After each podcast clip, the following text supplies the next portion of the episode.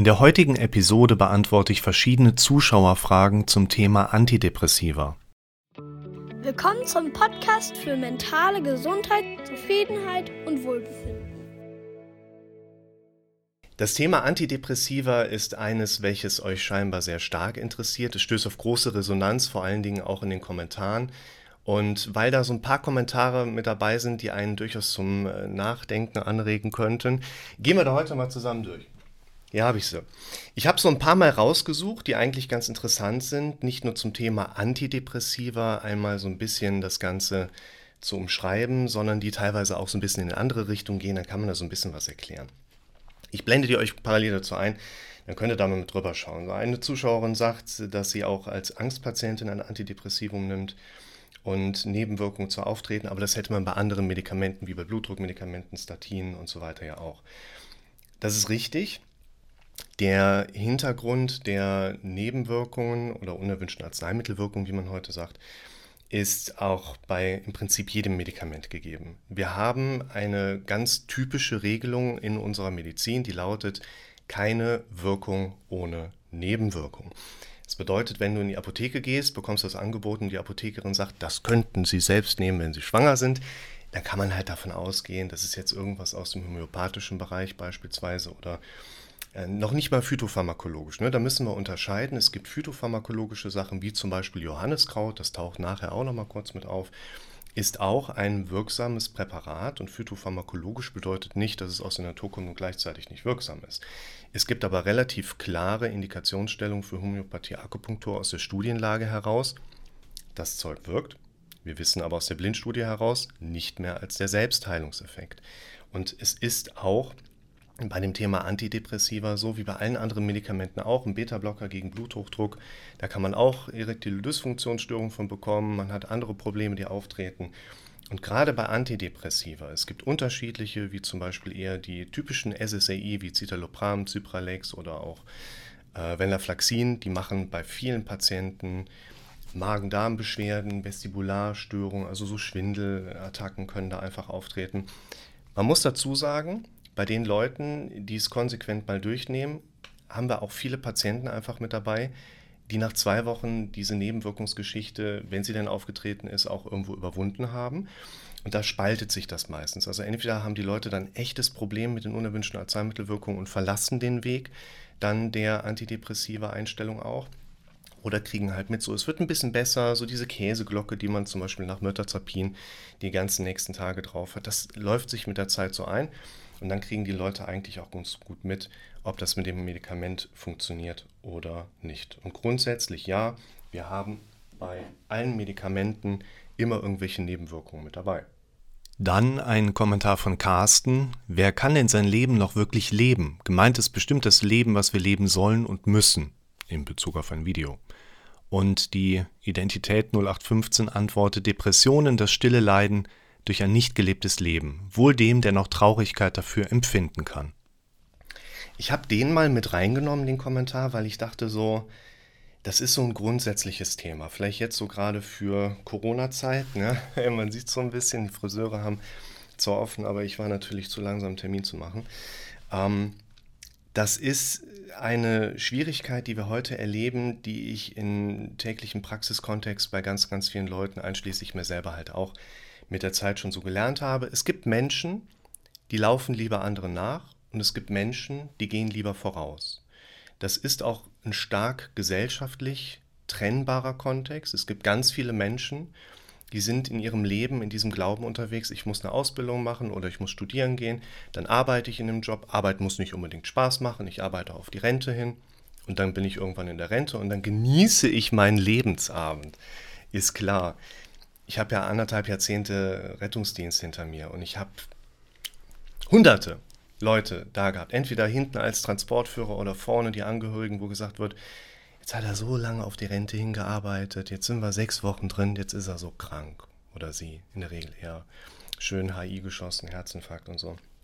Und das ist so ein Punkt, wer kann sein Leben noch wirklich leben? Ich glaube, das hat mit einer Entscheidung zu tun. Wenn ich für mich ein Stück weit erkenne, dass das Leben mein Wunschkonzert ist, dass ich mich in diesem Leben mit den unterschiedlichsten Sachen beschäftigen kann, wie ich möchte. Wenn ich diesen einen Beruf gelernt habe und ich habe da keinen Bock mehr drauf, suche ich mir halt was Neues. Die Freiheit können wir uns doch leben. Es gibt doch nur ein Leben vor dem Tod. Und da finde ich diesen Kommentar eigentlich sehr bezeichnend. Der hat jetzt vielleicht nicht unbedingt so viel mit Antidepressivum zu tun, sondern eher mit dem Thema vielleicht Depression so ein Stück weit im dahinter und dem, was da alles so drumherum steht.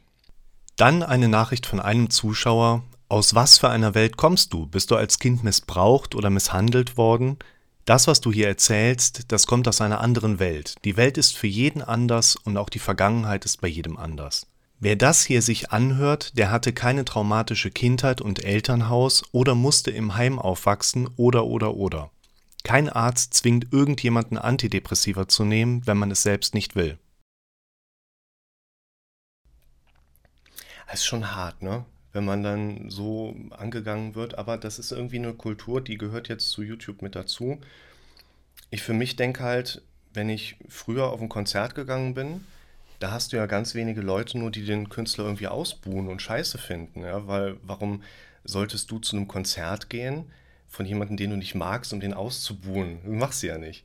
So auf YouTube klickst du einmal auf ein Video und zack, kriegst du Content angeboten und wenn dir nicht passt, bist du ganz schnell am Tippen. Was ich in meinen Videos ganz häufig auch so ein bisschen äh, herauslesen kann. Also ich kommuniziere mit den Leuten nicht, weil wer, wer schon so auf eine Argumentation eingeht, der weiß ja im Prinzip, dass er keine richtigen Argumente hat. Je krasser, je mit mehr Druck jemand in eine Kommunikation reingeht, desto weniger steht ja in der Regel dahinter oder er ist einfach ein Idiot, der immer so kommuniziert. Und das sind ja in der Regel hier problembehaftete Zuschauer, die ein Thema haben. Ne, so dieses Thema, wer am lautesten Idiot schreit, ist ja selber einer. Das sind Leute, die haben ein Thema, gehen dann auf eines dieser Videos, gucken sich das an und deren Problem ist nicht gelöst. Und das ist derjenige schuld, der dieses Video gemacht hat. Ja, dann kommt sowas bei raus. Kannst du locker mit umgehen, was willst du machen? Also ich wurde als Kind, soweit ich mich erinnern kann, weder missbraucht oder misshandelt. Ich könnte mich ja mal in eine Psychoanalytik begeben, um das dann nachher zu glauben, aber das ist ein anderes Thema. Dann, die große Frage ist, ob man langfristig wieder wegkommt vom Präparat. Nein, das ist nicht die Frage. Die Frage ist für mich tatsächlich in meinem Praxiskontext erstmal, und ich erzähle ja von mir selber hier drin, ne? ich äh, ihr, ihr, müsst bei sowas bedenken, ich kriege viele Kommentare hier, was ist ein Heilpraktiker, Sieg-Heilpraktiker stand unter einem Kommentar mal drunter. Ähm, was fragst du jemanden, der überhaupt keine Ahnung von irgendwas hat? So unter den Kommentaren jemand anderer angegangen. Ich bin ja nicht nur sehr gut ausgebildet in dem, was ich mache. Ich habe ja verschiedene Sachen studiert. Da gehört auch Psychologie ein Stück weit zu. Ich habe 15 Jahre Notfallrettung. Ich habe in Psychiatrien gearbeitet. Ich habe in Psychiatrien Supervision gemacht. Ich arbeite sehr eng mit einem Psychiater hier zusammen. Ich habe jetzt fast 11.000 Sitzungen. Mein Titel ist in der Außenwirksamkeit ein Qualitätsmaßstab. Das ist richtig. Bei mir steht aber vor allen Dingen auch die Erfahrung zusätzlich im Hintergrund, den Leuten eine gute Unterstützung anbieten zu können. Und wir dürfen uns da nicht vertun. Es gibt da draußen ganz, ganz viele Leute, die haben einen hochqualifizierten Titel, sind aber nicht wirklich in der Lage, jemandem auch Hilfestellung zu geben. Und aus meiner Sicht geht es natürlich auch darum, ob man nachher langfristig von so einem Medikament wieder loskommt. Im Vordergrund geht es aber erstmal darum, ob man überhaupt bereit ist, diesen Schritt zu wagen. Ich erinnere nochmal an den ersten Videoteil in dem Sinne. Da geht es ja darum, dass wir uns überlegen dürfen, möchte ich ein Medikament, um wieder mehr Kraft zu haben, um mein altes Leben wieder leben zu können, wo wir herausgefunden haben, Moment, die Art und Weise, wie ich mein altes Leben gelebt habe, hat dazu geführt, dass ich ein Medikament eigentlich nehmen muss und wir befinden uns im Teufelskreis. Ich will euch doch nur davor bewahren, dass ihr nicht in diesen scheiß Teufelskreis reinrutscht. Mehr ist es doch gar nicht. Und aus meiner Sicht geht es auch darum, wie kommt man nachher wieder davon weg? Die WHO sagt ganz klar, Leitliniendiagnostik, sechs Monate Antidepressivum, mehr oder weniger egal welches, und dann kann man überhaupt mal überlegen, ob man wieder ausschleicht. Das ist eine sehr pauschale Aussage. Die Nachbeobachtung der betroffenen Patientengruppen ist jetzt in der Vergangenheit aus meiner Perspektive, was ich so an Studien durchgearbeitet habe, nicht so glänzend. Das heißt, man hat beobachtet, wie geht es den Leuten in der Medikamenteneinnahme. Wir sehen, also allen Kritikern von Antidepressiva, ich bin ja auch nicht dagegen. Das Zeug kann ja in einigen Situationen eine sehr, sehr, sehr gute Hilfestellung geben. Es gibt aber andere Situationen. Ich habe sie jetzt gerade in der Praxis erlebt, im Oktober über meinen Psychiater quasi auf Medikamente eingestellt, mit vorbestehender Belastung relativ ausgeprägt, mit Suizidgedanken, mit Selbstverletzungsmustern. Und für all diejenigen, die jetzt an der Stelle die Polizei nochmal spielen wollen, selbstverständlich ist das Ganze nochmal mit Fachärzten abgeklärt, dass ich die junge Dame weiterhin therapieren darf und die Patientin hat den, den Wunsch ja auch selbst ganz deutlich nochmal geäußert.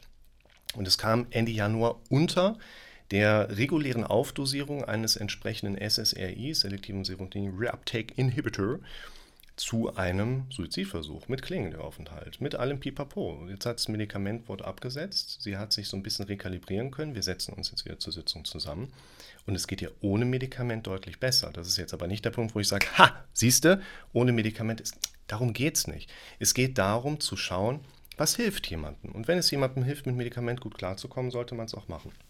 Also, zurück zu Bello oder Belo. Es geht aus meiner Sicht auch darum, dass man erstmal einen vernünftigen Einstieg in eine Medikation findet und nachher auf lange Sicht davon wegzukommen, ist halt mindestens genauso auch ein Thema.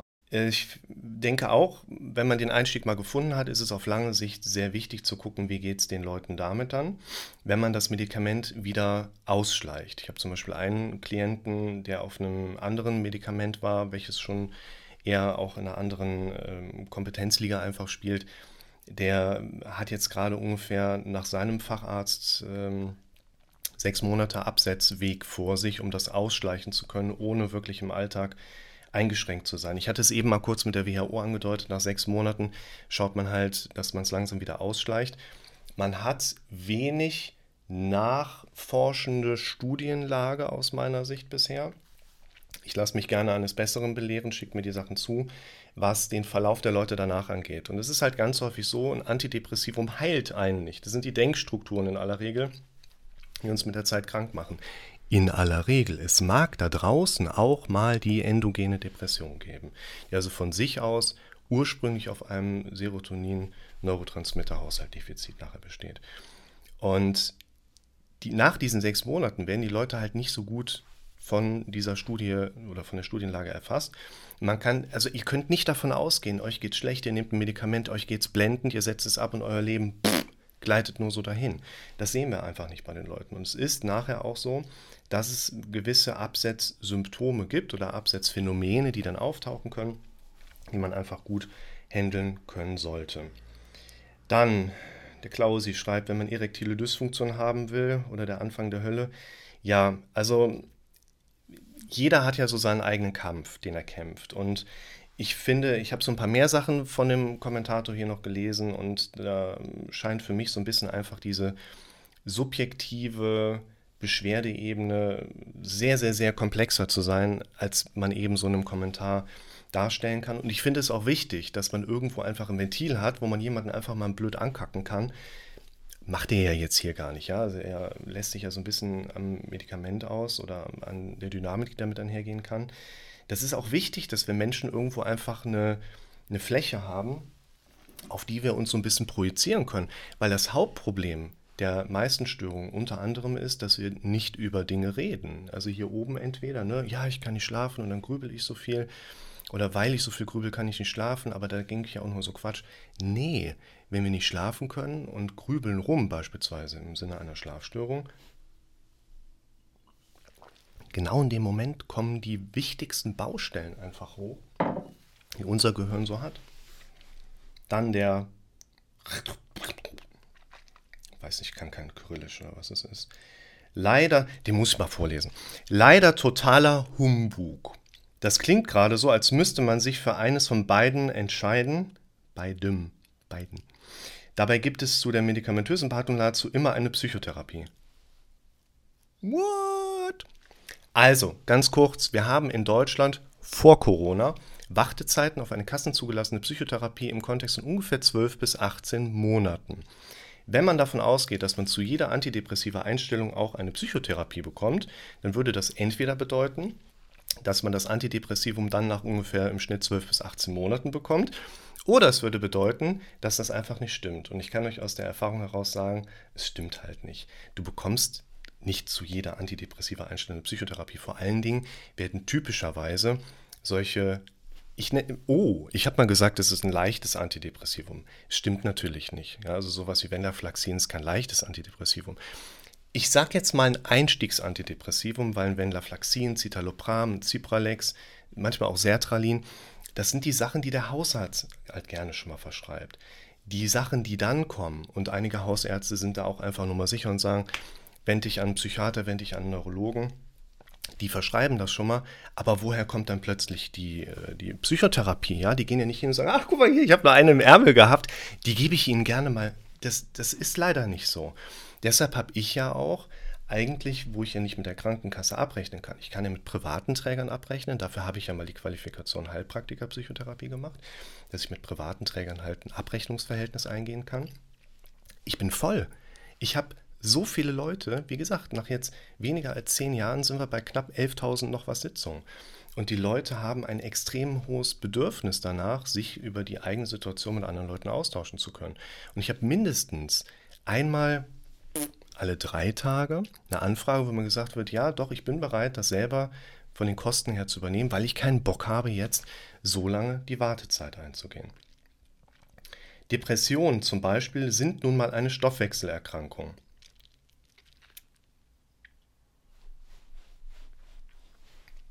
Wichtig. ICD-10-Diagnostik, F32.1 oder 0 oder 2, Depressionskartei.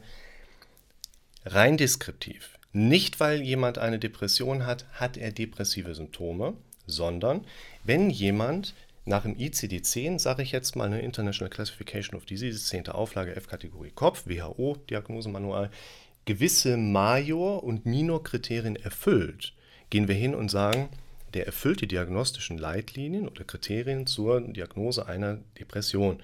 Aber der hat jetzt erstmal keine klare Antwort darüber, wo kommt das her.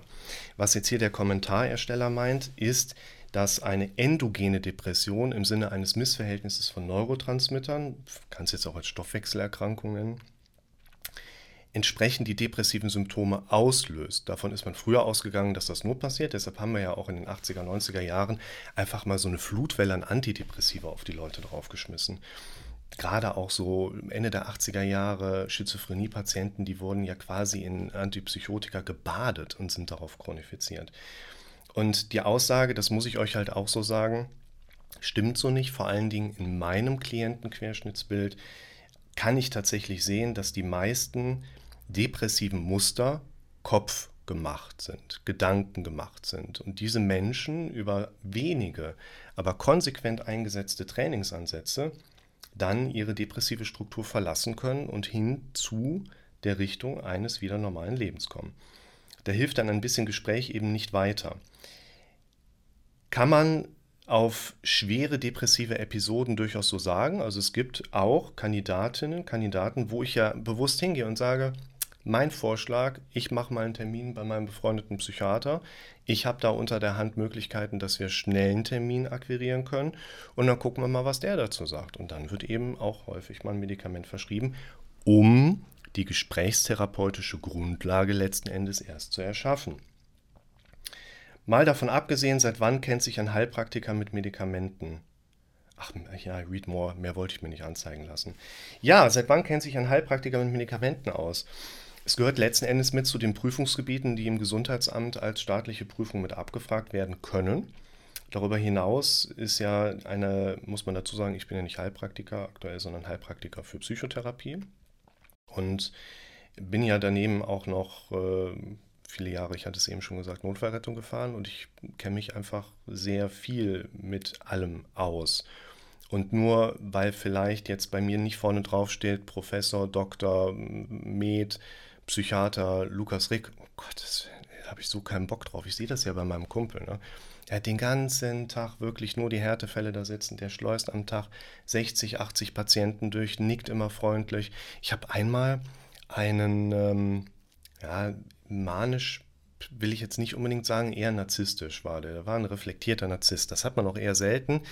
man hat Narzissten nachher relativ häufig auch bei sich in der Psychotherapie mal sitzen, weil der Narzisst im Verlauf seines Lebens dann dazu neigt, ein depressive Muster auch abrutschen zu können.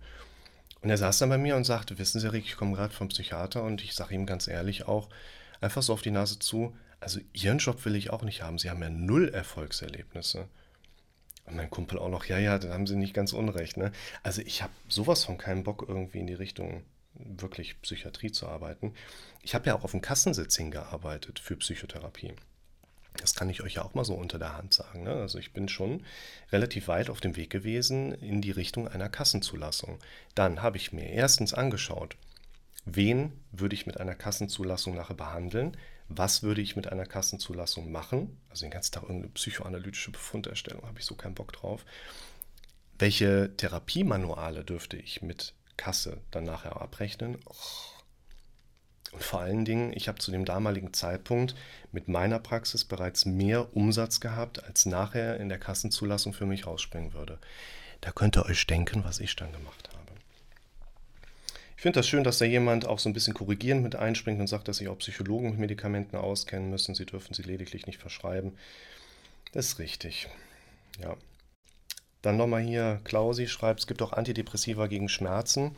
Im Prinzip kann man das so sagen. Also wir haben verschiedene Präparate, die wir, man nennt das dann ganz gerne auch mal im Off-Label-Use-Sinne einsetzen. Beispiel Patient mit persistierenden Schlafstörungen, der kriegt normalerweise erstmal so zwei Wochen Zolpidem verschrieben. Wenn das nicht wirkt, man ist halt so ein bisschen vorsichtiger, was heute den Einsatz verschiedener anderer Medikamente angeht, die einfach mit der Zeit bereits nach 14 Tagen teilweise sehr schnell abhängig machen. Und wir haben hier auch äh, im Off-Label-Use dann den Einsatz von beispielsweise Antidepressiva, teilweise auch äh, atypischen Neuroleptika, ne, Seroquel wird dann gerne mal eingesetzt. Das ist ein Off-Label-Use. Und wir wissen zum Beispiel auch, dass ein Patient mit einer Gürtelrose, also der Wiederaufflammung einer ursprünglichen Windpockeninfektion, einfach auch gerne mal dazu neigt, im vorangeschrittenen Alter diesen neurogenen Schmerz zu persistieren. Der wird chronifiziert und da gibt man gerade älteren Patienten gerne mal Pregabalin beispielsweise, hier Lyriker. Und das ist äh, von der Aussage her, ja, wir haben keine Antidepressiva gegen Schmerzen, aber wir wissen, dass einige Antidepressiva im chronifizierten Schmerzbild auch ganz gut ähm, wirken können. Dann hier PSSD äh, muss man kurz erklären, ähm, Post-SSRE Sexual Dysfunction.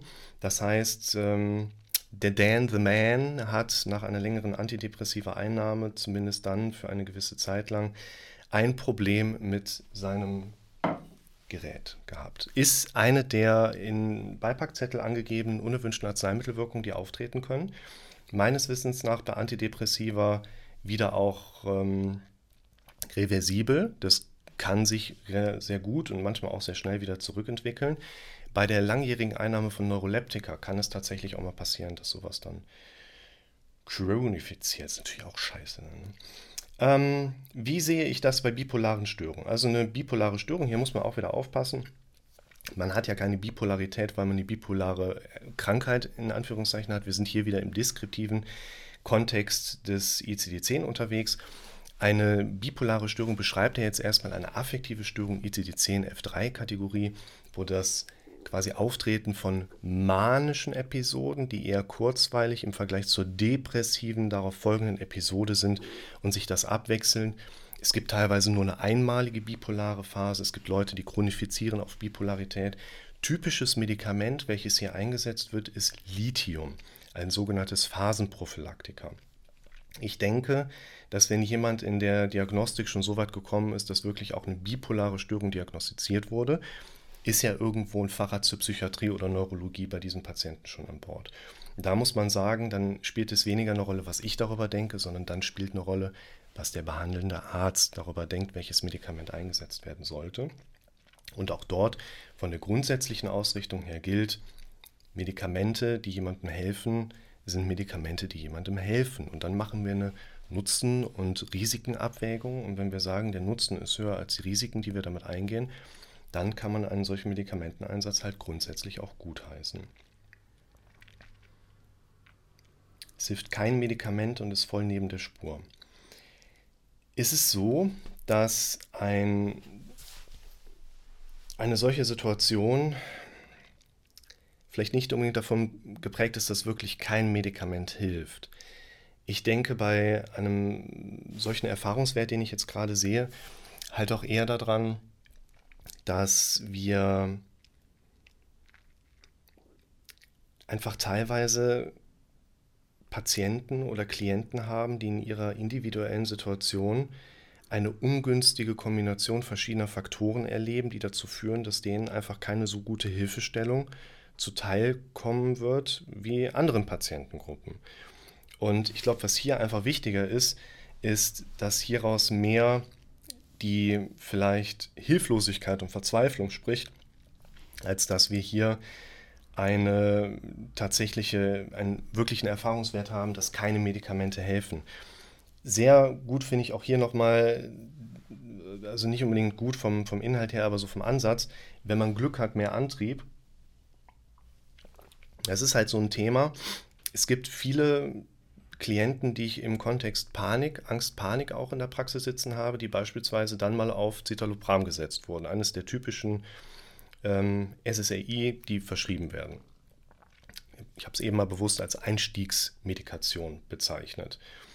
Und das ist ein Punkt, wo man bei ganz vielen Patienten, ja, Erfahrungsberichten einfach weiß, die Leute haben nicht mehr Antrieb, um zu sagen, oh, ich habe mal Bock rauszugehen und ich will mal ein bisschen shoppen sondern bei denen steigt ein Maß der inneren Unruhe und Nervosität. Und das können natürlich Angst- und Panikpatienten so gar nicht gebrauchen. Da muss man dann so ein bisschen drauf achten, ne, wenn ihr eher mit Angst und Panik zu tun habt, sowieso schon immer auf 180 getrimmt sein, da auch organisch immer mal Schilddrüse ausdiagnostizieren. Sollte man vielleicht eher schauen, nochmal genauer überdenken, was macht man da. Dann ein Kommentar von Mariella. Hallo Lukas, ich bin soeben auf dein Video gestoßen und habe mir alles angehört. Ich nehme schon Jahrzehnte 20 Jahre ein Antidepressivum ein. Damals war ich noch relativ jung, kein Arzt sagte mir, dass ich es eventuell auch wieder absetzen könnte, bin ja Laie. Davon runterkommen ist die Hölle, so nun mein Problem. Ich nehme nur noch 10 Milligramm Citalopram, keine 20 Milligramm mehr, das seit Wochen. Mir geht es sehr schlecht, vormittags beginnend Schwäche, Zittrigkeit, Gelenkschmerzen, Weinen, Enge auf der Brust. Ist es möglich, dass es zu wenig oder eventuell Absetzsymptome sind? Ich bin dankbar für eine hilfreiche Antwort. Ähm, ich habe mir den rausgezogen, weil vor allen Dingen ich nochmal darauf eingehen wollte, so hier geht es ja auch darum, dass Medikamente lange Zeit eingesetzt worden sind. Also hier wird von 20 Jahren gesprochen. Und jetzt in Bezug auf 10 äh, Milligramm Citalopram, dann müsst ihr dazu wissen, 10 Milligramm ist normalerweise die Einstiegsdosierung, die man den Leuten unabhängig von vielen Faktoren einfach empfiehlt. Ob groß, klein, dick, dünn, 10 Milligramm aufdosieren, 20 ist die normale Medikationshöhe. Bei äh, Antidepressivum-Einsatz. Wir setzen das äh, Citalopram auch bei Zwangsstörungen ein, Zwangsgedanken, Zwangshandlungen oder die gemischte Form. Da geht man dann nachher bis auf 40 Milligramm hoch. Also man kann jetzt nicht sagen, mehr Antidepressivum hilft gegen mehr Depression, sondern mehr Antidepressivum hat in der Vergangenheit irgendwie aufgezeigt, dass es eben gegen Zwangsgedanken hilft. Und 10 Milligramm ist eigentlich wieder die Einstiegsdosierung. Man kann, das habe ich bei einer Klientin vor einigen Jahren mal erlebt, vorsichtig das Citalopram gegen das Cypralex tauschen, also S-Citalopram, welches es in Tropfenform gibt. Und in Tropfenform hat man 1 Milligramm pro Tropfen und kann dann über mehrere Wochen, je Woche zum Beispiel, jeweils nur noch ein Tropfen runtergehen. Das heißt, eine Möglichkeit wäre hier einfach zu schauen, und das ist aber das Wichtige, weshalb ich mir den rausgezogen habe. Das ist keine Frage ans Internet. Das ist keine Frage an mich. Also ja, irgendwo schon. Aber Zunächst sollte das eine Frage an den behandelnden Arzt sein. Das ist immer ganz wichtig. Und da macht es vielleicht Sinn, dass der behandelnde Arzt zunächst eine Absetzbegleitung auch initiiert und wirklich auch engmaschig mit der betroffenen Person arbeitet. Und, das ist jetzt nur ein Beispiel aus der Vergangenheit, mal auf ein anderes Präparat, welches einen ähnlichen Wirkmechanismus hat, switcht um einfach ein besseres Handling zu erreichen, weil eine S-Citalopram lässt sich nachher leichter dosieren in Tropfenform als eine Citalopram, die ich von 10 Milligramm irgendwie kaputt brechen muss, um da so ein bisschen runterzukommen. Ein Erfahrungsbericht mit fünf Kliniken in über 36 Wochen und hebt nochmal hervor, wie wichtig das Thema Gesprächstherapie ist. Das ist richtig. Also ich finde die Könnt ihr mal Pause machen und in Ruhe diesen Kommentar auch überfliegen. Ich finde solche Erfahrungsberichte von Leuten immer ganz wichtig, weil eben nicht jetzt nur Interessierte, die das Thema erlernen wollen, sich solche Videos beispielsweise von mir anschauen, sondern vor allen Dingen ja Betroffene. Und wie gesagt, ich habe mal ein Video gemacht, dieses Video wird dein Problem nicht lösen. So heißt das. Kommt auch ganz gut an. Und wenn ich dran denke, verlinke ich es. Ne? Als YouTuber muss man ja immer eine Ecke zeigen und sagen, so, da verlinke ich euch das. Ähm, und wenn ich es vergesse, schreibt es in die Kommentare. Ich finde äh, solche Erfahrungsberichte immer sehr wertvoll, weil vor allen Dingen Betroffene hilfesuchend im Internet unterwegs sind. Und deshalb finde ich das eigentlich ganz cool, wenn Leute in einem vernünftigen Ton ihre Erfahrung darstellen und sagen, Medikament hat mir geholfen, Medikament hat mir nicht geholfen, das fand ich gut, das war schlecht. Ne? Hab Leute, die kommen aus, ich sage jetzt nicht, in welchem Kreuznach das war, aus der Klinik heraus und sagen, alles dunkel, alles duster. Ich sitze in Gruppentherapien mit Leuten, die so wirklich einen Sockenschuss haben und ich habe mich total deplatziert gefühlt. Dann hat man einmal am Tag Speckstein geschnitzt, dann was gegessen, dann ein Gespräch. Aber die sind ja gar nicht auf mein Thema eingegangen. Und ich finde sowas wichtig, um auch so ein bisschen zu entmystifizieren. Ja, wenn du in eine Klinik gehst, weil es dir nicht gut geht, dann kann das ziemlich gut werden. Es kann aber auch ziemlich in die Hose werden. Und das ist nicht die Rettung. Die Rettung ist hier oben bei den meisten Leuten einen vernünftigen Gesprächspartner zu haben, der das Thema mit einem aufarbeitet. Immer wieder belustigend. Lachen ist immer gut. Leute, lacht viel mehr. Es gibt nur ein Leben vor dem Tod. Nehmt das nicht so ernst. Nehmt mich und auch YouTube hier nicht so ernst. Dieser fast schon diese Energie, die bei den Leuten da drin ist. Mei, Immer wieder belustigend, wenn sich Heilpraktiker für Psychotherapie anmaßen, eine Bewertung über Psychopharmaka abgeben zu können. Ich gebe dem Mr. Arni, Marni, steckt auch wieder Manie drin. Ne? Ich finde das so schön, dass vor allen Dingen Betroffene meistens sowas schreiben. Ne? Wer am lautesten Tunte ruft, ist ja selber einer, habe ich mal gelesen. Ähm, ich bin vor allen Dingen sichtbar Heilpraktiker für Psychotherapie. Du kannst ja meine Erfahrung, meine Erlebnisse gar nicht sehen so jemanden würde ich eigentlich wünschen, erleb mal, was ich erlebt habe. Seh mal, was ich gesehen habe. 15 Jahre Notfallrettung am RTW.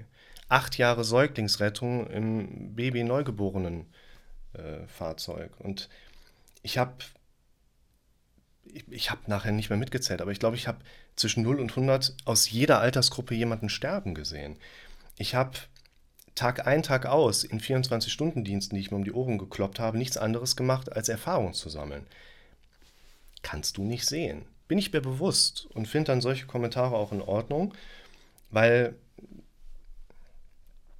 wenn jetzt eine andere Form der Kommunikation bestehen würde, wo da stehen würde, Hallo Lukas, ich finde deine Videos sehr interessant, aber wie kommst du dazu, darüber eine Bewertung abgeben zu können? Mich interessiert das. Ja, dann schreibe ich auch zurück. Bei sowas denke ich so, ach, weißt du,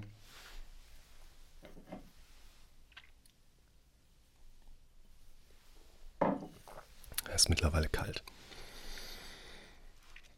Dann, ich spreche ihr aus dem Herzen. Der Psychiater will unbedingt Medikamente verschreiben, sie will sie nicht nehmen. Hat jetzt endlich einen Therapieplatz gefunden, das ist immer gut. Ne? Ihr müsst bedenken, die Wartezeit, ich habe es eben mal gesagt, 12 bis 18 Monate. Also wir reden hier in Jahren, bis man mal einen Termin bekommt.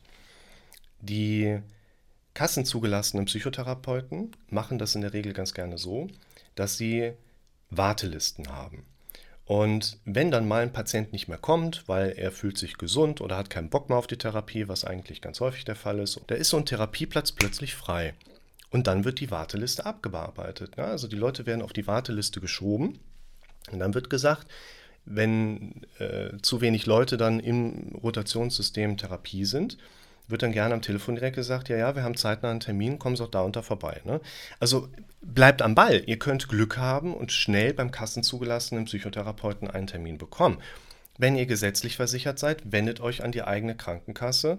Die haben in der Regel Wartezeitenmanagement die AOKs, Barmer GEK zusammengeschlossen. Die haben alle Wartezeitenmanagements. Rufst du an, sagst du, ich brauche einen Termin Psychotherapie. Und dann bieten die dir auch einen Therapeuten in der Regel innerhalb von ein bis drei Monaten, was ich so gehört habe, auch schon mal an.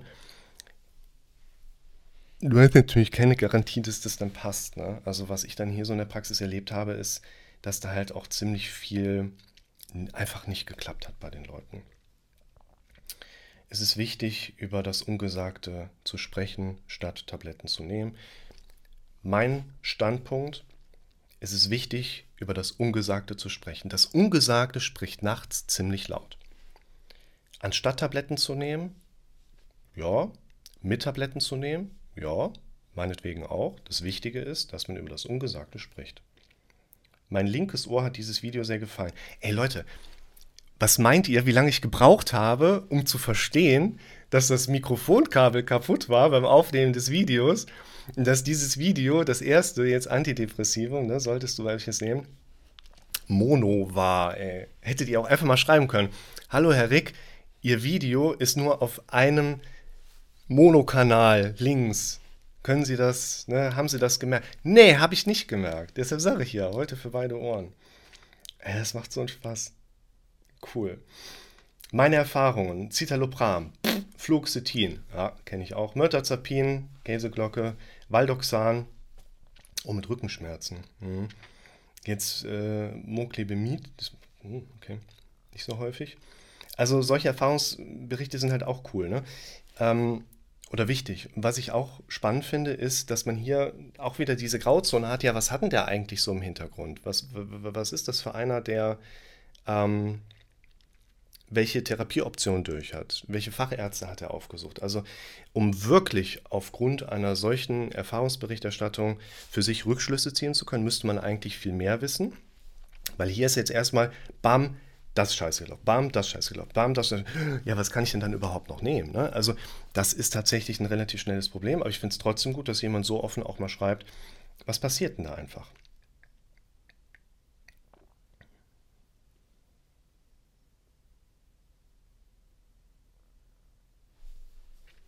Gern geschehen. Oh, ich mache Gänsehaut. Goosebumps. Ha, genau. Ja, pass auf. Habe ich mal mit rausgezogen, weil wir haben, ich hatte es ja eben schon mal angedeutet, ne? auf YouTube brauchst du einen Klick, bekommst irgendeinen Content. Wir sind ja heute mittlerweile auch so krass abhängig von irgendwelchen Sozialmedien. Social Dilemma auf Netflix lässt grüßen, dass wir einfach nicht nur sehr schnell sehr viel Content bekommen, den wir gar nicht haben wollen. Ja? Du gehst ja auch nicht in die Bücherei, holst dir ein Buch, setzt dich dann irgendwie zu Hause hin, fängst das Buch an zu lesen und sagst bei jeder Seite, scheiße, aber ich lese weiter, scheiße, aber ich lese weiter und schreibst das noch mit Bleistift da rein. Sondern, darf man das überhaupt so sagen? Ja, mal gucken. Ähm, wir haben eine Haltung der Menschen, wo ich mal diesen Begriff Idiot aufgreife im Kommentar des Kommentars.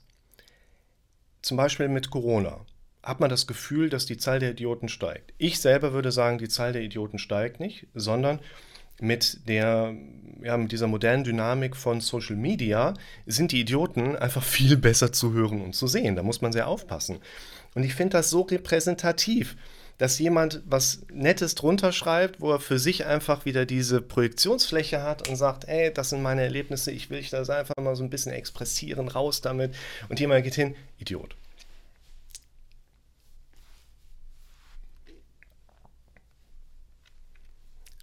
Letztes. Johanneskraut ist eine sehr gute Alternative, bevor man zu Medikamenten greift. Ich finde das, das kann man jetzt von verschiedenen Perspektiven aussehen. Also Johanneskraut ist eine sehr gute Perspektive, bevor man zu anderen Medikamenten greift. Das ist richtig. Ihr müsst aber bedenken, es ist ein frei verkäufliches Phytotherapeutikum, also aus dem pflanzlichen Bereich. Und wir haben mit Johanneskraut ein ja, Präparat, es gibt so ein typisches Präparat, das wird in 3, 6, 900 äh, Milligramm Dosierungsschritten quasi hochgepusht. Und normalerweise würde man sagen, wenn du wirklich antidepressiv Johanniskraut nehmen möchtest, ist eigentlich die Standardempfehlung, nimm die höchste Dosierung ein. Wirkeintritt erwartbar im Zeitraum bis zu drei Monaten. Ja, also das ist tatsächlich ein Präparat, Da hast du unerwünschte Arzneimittelwirkungen relativ früh im Vergleich zu einem Wirkeintritt. Wir haben typischerweise Lichtempfindlichkeit. Das Thema orale Kontrazeptiva kann so ein bisschen gestört werden. Also wenn du mit der Antibabypille verhütest, dann kann es da Probleme geben. Und Johanniskraut ist phytopharmakologisch, also aus dem pflanzlichen pharmakologischen Bereich her, ein durchaus ernstzunehmender Kandidat, den wir in diesem Bereich einsetzen können. Und ich persönlich würde bei Johanniskraut den Leuten das vielleicht eher sogar im Sinne einer homöopathischen Idee mitgeben, weil die Leute was machen können, weil die Leute sich nicht nur mit gedanklichen Dingen und Aufschreiben und Kreieren und Ziele definieren, mit Dingen beschäftigen, sondern eben auch noch zweimal am Tag, dreimal am Tag was einschmeißen. Ähnlich wie bei einem homöopathischen Präparat, nur mit dem Unterschied, dass bei Johanniskraut wirklich etwas drin ist, außer Milchzucker. Ne? Und das ist ein Punkt, wo man auch phytopharmakologisch sagen muss, Johanniskraut ist ein Serotonin wie auch Noradrenalin Wiederaufnahmehemmer. Wirkt also ähnlich wie ein Citalopram, Escitalopram, also Cypralex oder Venlafaxin und greift in den Neurotransmitterhaushalt ein Stück weit ein. Nicht so heftig wie jetzt ein synthetisches Produkt, wie die eben vorgenannten, ist trotzdem ein Präparat, welches wirklich im Kopf auch Dinge anstößt. Das heißt, man kann das aus der Perspektive sehen, es ist immer besser, vielleicht über einen solchen Weg sich an etwas heranzutasten, bevor man sofort auf eine Medikation gesetzt wird. Ich habe gestern Abend mit einem jungen Mann aus der Schweiz geskypt, dem das Thema Schwindel dann in den letzten Tagen sehr hochgekommen war und der hatte von der letzten Woche erzählt, ganz frisch alles, als er im Krankenhaus war, hat einen Emmerich bekommen. Und das ist auch sehr vernünftig, dass man so direkt auch mal vom Kopf untersucht wird, wenn man sagt, er hat so einen Clusterkopfschmerz gehabt, hat auch die anderen Beschwerden damit drin, wo man durchaus mal in den Kopf reingucken kann. Alles in Ordnung, das freut mich sehr für den jungen Mann. Hat aber von einer Psychologin ein schlafförderndes Präparat aufgeschrieben bekommen, Seroquel, ein atypisches Neuroleptika.